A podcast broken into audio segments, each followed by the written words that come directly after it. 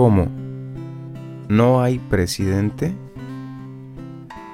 Cuando se les dice que nuestra sociedad no tiene un presidente con autoridad para gobernarla, ni un tesorero que pueda exigir el pago de cuotas, nuestros amigos se quedan asombrados y exclaman, esto no puede ser.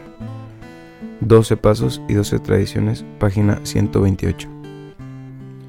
Cuando por fin llegué a no podía creer que no había tesorero que pudiera exigir el pago de cuotas.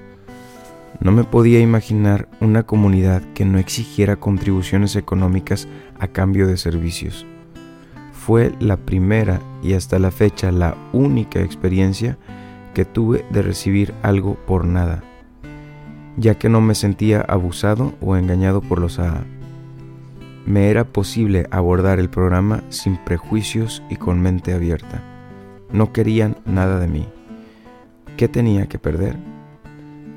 Doy gracias a Dios por la sabiduría de los cofundadores que conocían también el desdén que tiene el alcohólico a ser manipulado.